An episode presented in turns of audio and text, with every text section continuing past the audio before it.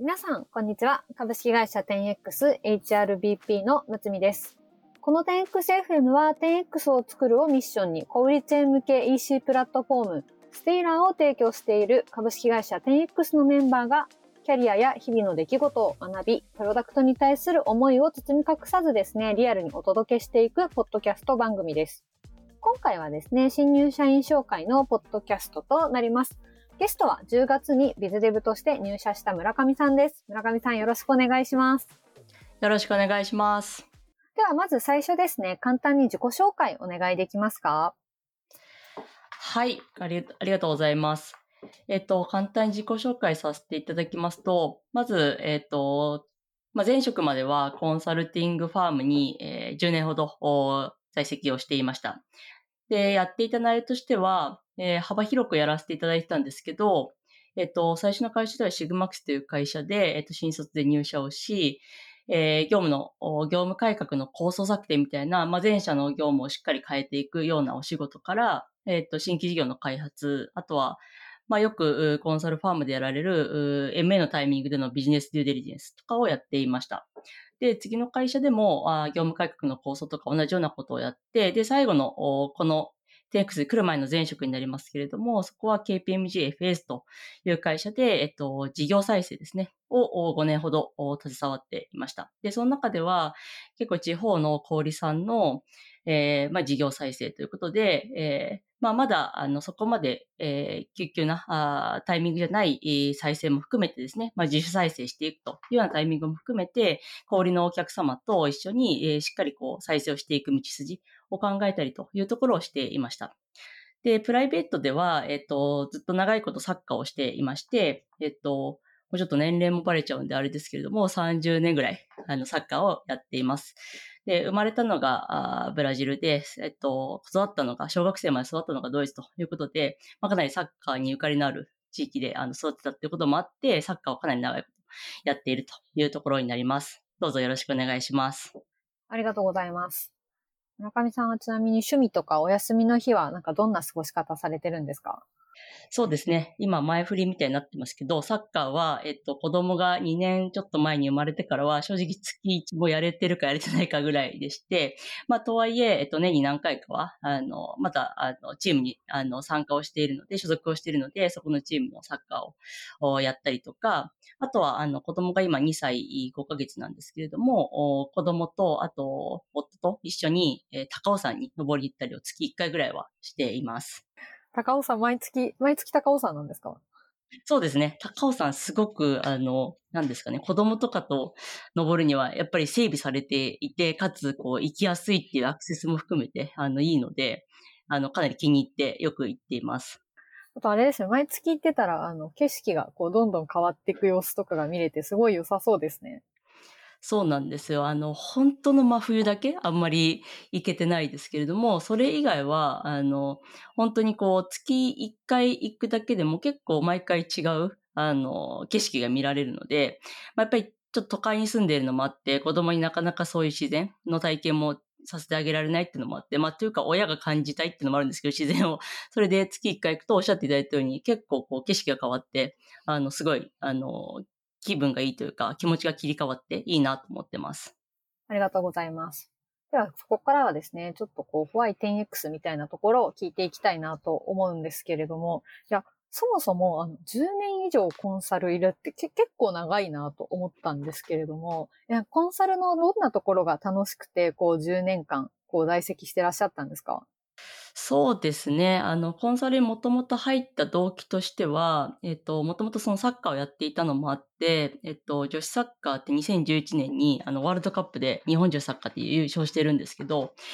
まあ、かなりフィーバーはあって、あの、いろんな選手がこうテレビに出たりしたものの、なかなかこう、経済的な状況は変わらないっていうのを、あの、テレビのニュースとかドキュメンタリーとかでやっているのもあって、で、周りの、あの、そういう環境に行った、あの、知り合いとかから聞いてもやっぱ変わらないっていうのを聞いて、何かこう、女子サッカーに今後も携わっていこうと思うった時に、だとしたら、あの、ビジネス的な、その経済的なところを変えられるような、あの、人になりたいなっていうのが、もともと就職活動するときにあって、まあ、それでじゃあビジネスを早く、こう、いち早くこう成長していける、自分がビジネスの理解を深めていけるものなんだろうと思ったときに、えっと、コンサルタントっていうのはいいんじゃないかと。思って、コンサルを志望してました。で、えっと、10年いた理由っていうのは、まあそういうこう、いろんな学びが刺激もあって、あの、学びは早い、あの、成長早いなって思えたことっていうのは一番大きかったのかなと思っています。あとは、あの、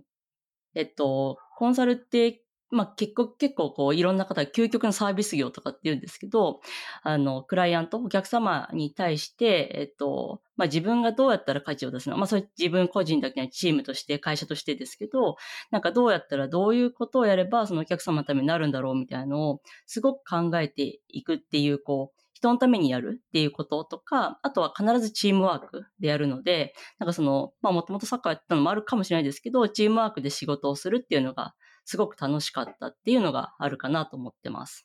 ありがとうございます。なんか、究極のサービス業っていうところで、あ、でも確かにそういう要素はコンサルすごいありそうだなって感じたんですけど、なんかこう、その10年のコンサルの中で、これはあのお話しいただける範囲で大丈夫なんですけど、一番印象に残ってる案件とかってあるんですか？そうですね。そうですね。まあ、いくつかもちろん思い出に残ってるものはあるんですけど、まあ、その最後、一番長く会社としていたのが最後の事業再生のあのチームなんですけど、やっぱり事業再生ってこう、お客さんというか、あの、クライアントにとっては非常に重要な場面。そんなにこう、なかなか、あの、遭遇、まあ、したくないですし、しない場面なんですけど、そういう場面で、本当にこう、重い意思決定をしてもらうみたいな、あの、場面に、すごく立ち会えたと。で、その中でも、やっぱり地方の、あの、まあ、その小売さん、あの、えっと、まあ、九州にある、あの、小売さんなんですけど、そこのお仕事をさせていただいて、まあ、かなり長く3年ぐらい、こう、最初は先ほどもお伝えしたの early の、その実裁量性がまだできるようなフェーズから、徐々にちょっと厳しくなっていくようなタイミングまであったんですけど、なんかそういうのをこう、なかなり長い時間一緒に、あの、お客様とやっていく中で信頼関係も築きつつ、とはいえ、こう、重要な意思決定もしてもらわなきゃいけないっていうような、あの、局面があって、そこは、なんですかね。まあ、究極のサービス業というかサービスするだけじゃなくて、向こうにとって本当にいいものを一緒に作り上げるみたいな経験をできたのはすごく思い出深いかなと思って。サービス業から 10X という、こう、10年以上、このしかもこう10年っていう長い期間いた中からガラッとこう変えて 10X に雇用、まあそもそもなんか転職を考えられたきっかけみたいなとこってどんなとこにあったんですか？そうですね。一番最初のきっかけは、やっぱり先ほどもお伝えした子供が生まれて、やっぱりこう事業再生ってこう、期間が決まった中で短期的、短期的にそこのどうやっていくかを道筋を示さなきゃいけないっていうのがあるので、やっぱりこうハードワークになってしまう場面もあって、まあそれ自体はすごく価値があるし、仕事としてはあの、社会的意義もあるというふうに感じてはいたものの、ぱりそのプライベートを考えたときになかなかこうサステナブルにはできないのかなっていうのを徐々に感じ始めて、えっと、それでまあ、自分のこれまでの経あの経験とか、あの、知識みたいなことを活かせる職種ということで、あの、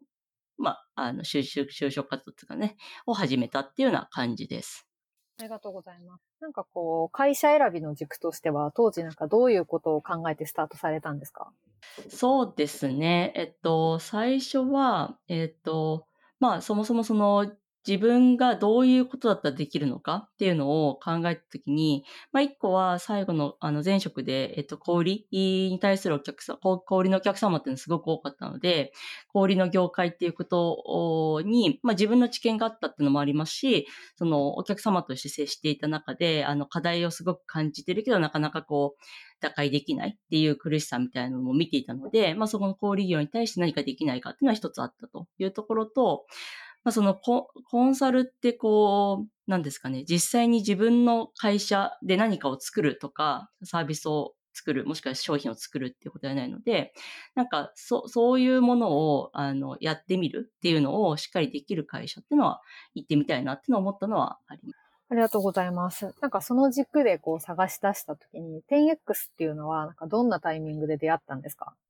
えっと、もともと、あの、小売をやっていたこともあって、あの、10X 名前は知っていたし、やってることも知っていたいたんですけど、えっと、エージェントさんが知り合いで、えっと、知り合いからこう、いろいろ聞く中で、あの、テンクスっていういい会社ありますよってことでお伺いして知ったっていうのがきっかけです。で、そこからより、まあ、なんとなく知っていたけれども、そこからもっと、あの、いろんな資料を見ながら見ていくと、まあ、本当に、まあ、小売の難しさっていうことに直面している会社なんじゃないかってすごい思って、で、いざ、あの、応募させていただいてっていう感じになります。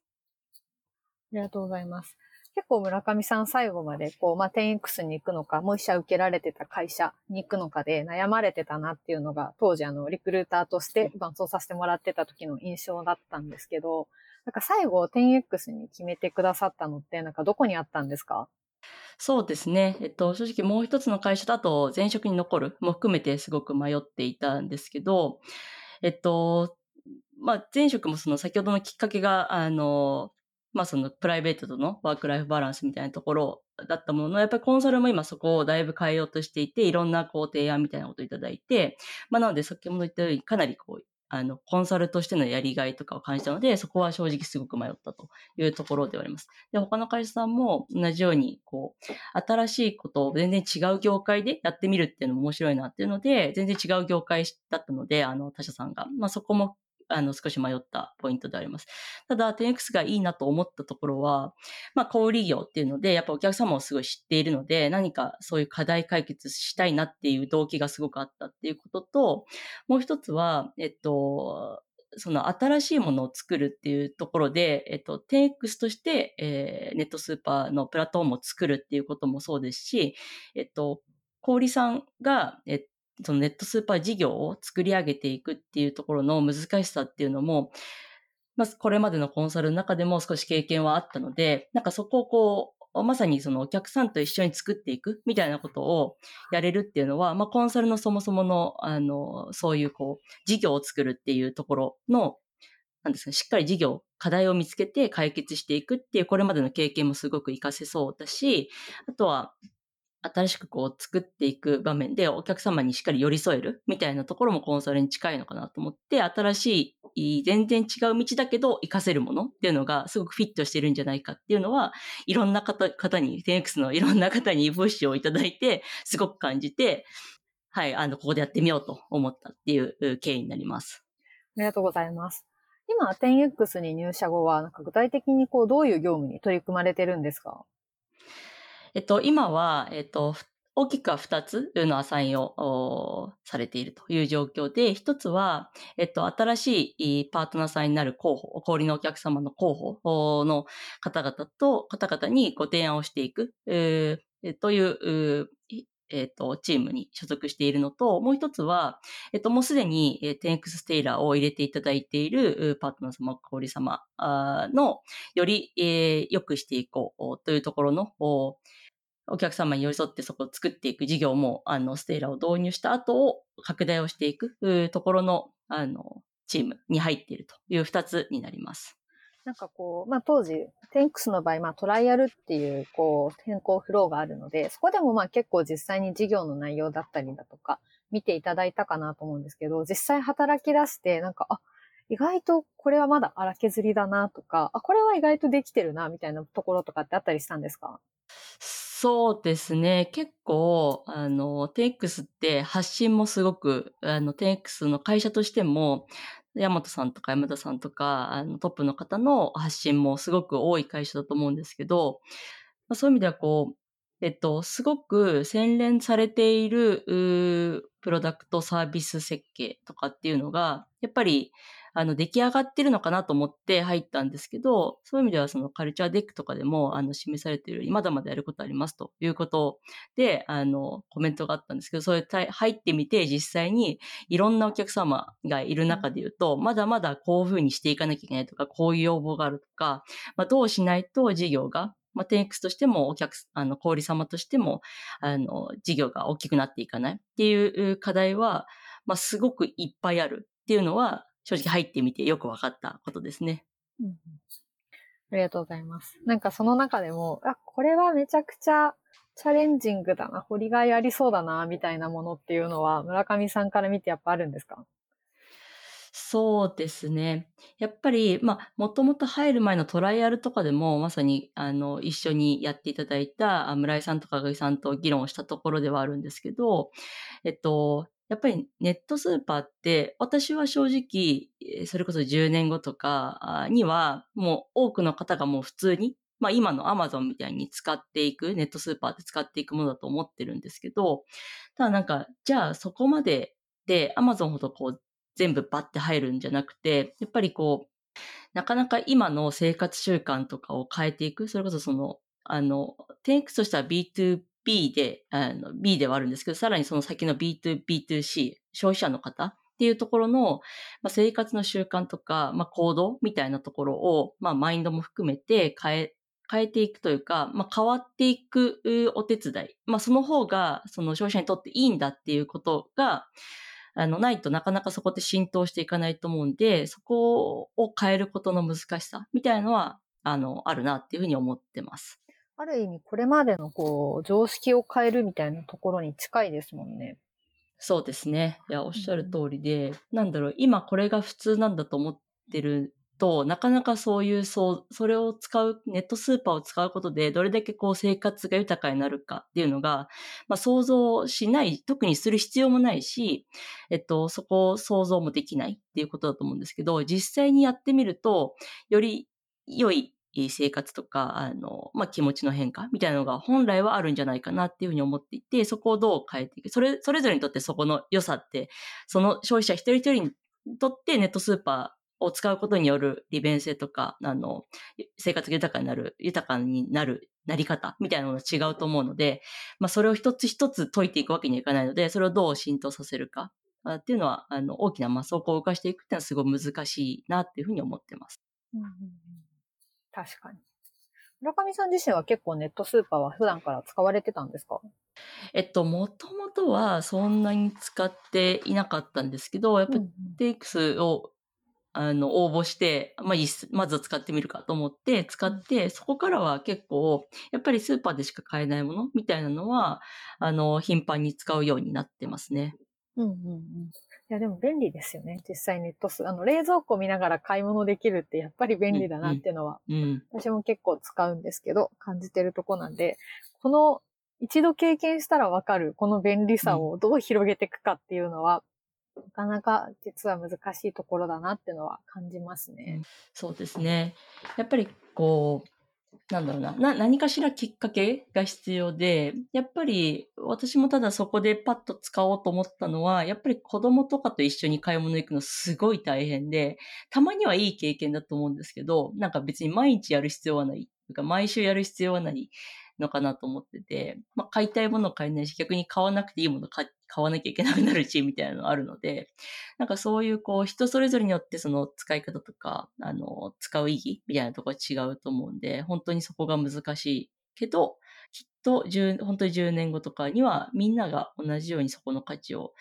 まあ、違う形で感じているっていう世界が来るんじゃないかなと思ってます。ありがとうございます。なんか今結構あの 2C のこう目線で話していただいたんですけれども、なんか村上さんが今こう携わっているこう二あの二つのミッションの中の、まあ一つ目がこう新規こうパートナーさんのまあ開拓みたいなところがあるかなと思うんですけど、パートナーさんと話してみて、あ、実はこういうところやっぱり課題なんだみたいなものって、まあ、前職からこう小売りの方皆さんとお話しされてると思うんですけど、10X 入ってのなんか新たな気づきみたいなものってありました？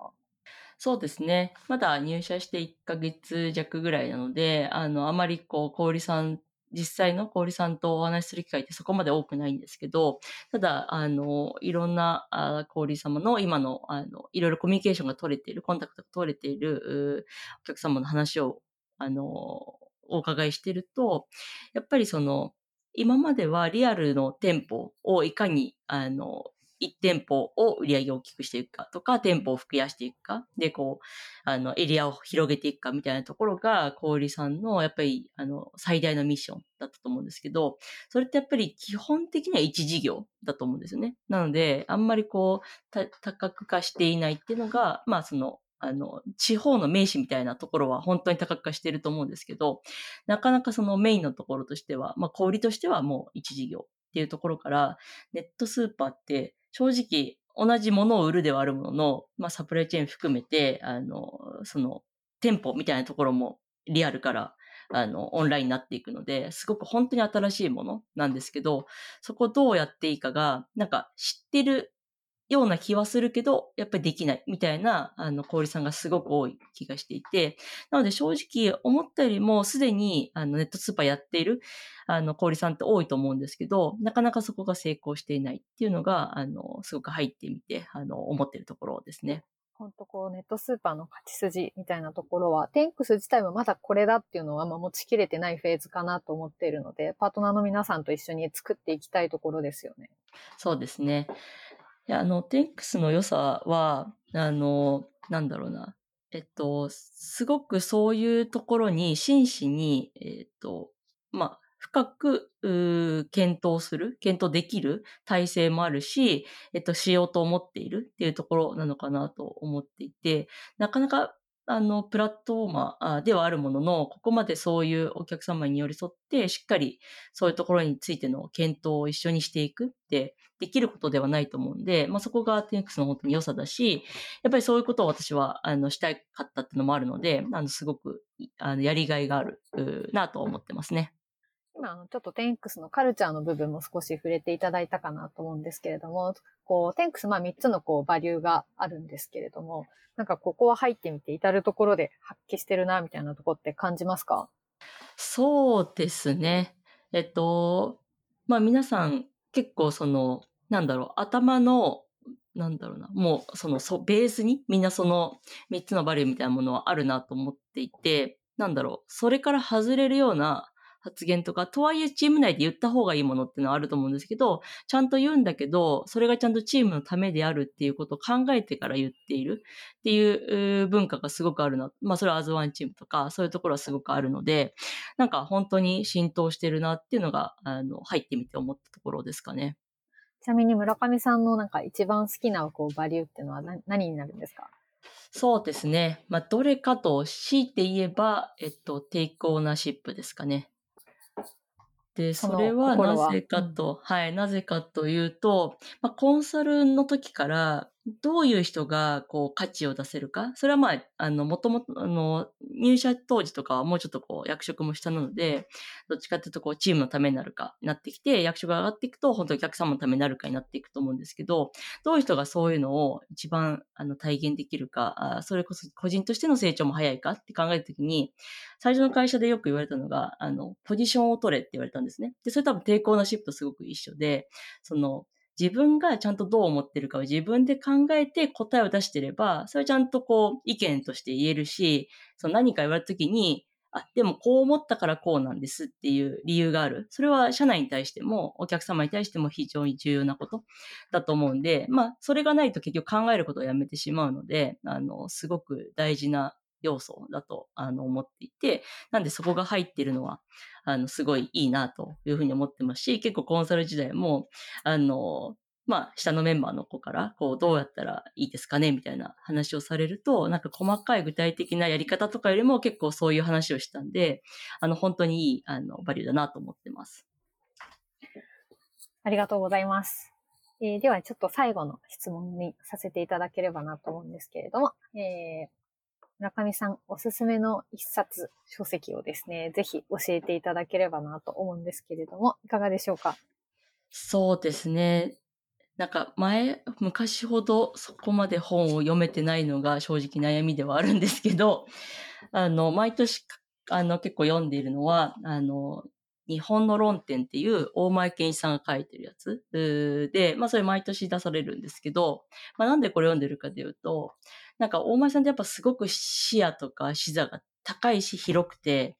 あの、なんだろうな、一個の、その、どっかのお客さん、クライアントさんのことを考えるにしても、世界の情勢がどうだとどうだからとか、地政学的に今どうなってるからとか、ちゃんとそういうところから正しい解をこう導いていこうとされていて、なんでそそういうところに私があの、もともとすごく疎かったので、まあ、ちゃんとそういうことをあの理解してないと、あの、氷のお客様とも会話、あ、お客様とも会話できないし、あの、本当に見落としちゃいけないものを見落とす可能性もあるので、なんかそういう視点は常に持ちたいなと思って、結構お前さんって常にそういうことをおっしゃってる方なんで、あの、結構読んだりはしています。あ何年前くらいから読まれてるんですか？えーっと、5年、5、6年前ですかね、とかから見てるかなと思います。そしてなんか5、6年前と今じゃ結構変わってそうですね。そうですね。一時期結構その前のあの会社とかであの未来を考える、2030年ってどうなってるんだろうみたいなことを考える仕事とかもしたときに、結構そういう、そのい今をちゃんと理解しないと、その将来、未来も見通せないっていうのがあって、結構そういうのを起点に、こういう、その現状をしっかりしろみたいなのも思ったところがありますね。なんで未来も結構、あの、大事、大事なんですけど、まあ、まずは今をちゃんと知るっていうことが大事かなと思わかりました。ありがとうございます。じゃあちょっと今日はこのあたりさせていただければと思います。じゃあちょっとクロージングに入っていければと思います。テンクス FM ではリスナーさんからのお便りを募集しています。エピソードの感想やテンクスのメンバーに聞いてみたい質問などどんなことでも構いません。番組概要欄にあるお便りフォームから投稿、または X でハッシュタグ 10XFM でツイートをお願いいたします。また、10X では現在様々な職種のメンバーを募集しています。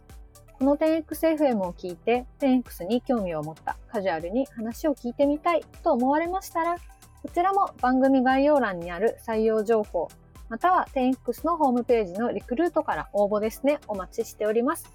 最後にですね、今お聞きのこう、ポッドキャストアプリでのですね、番組のフォローはお忘れなく、最新エピソード配信時にお知らせが届いたり、過去エピソードの再生済み、再生が一目でわかるようになり、大変便利ですので、ぜひお願いします。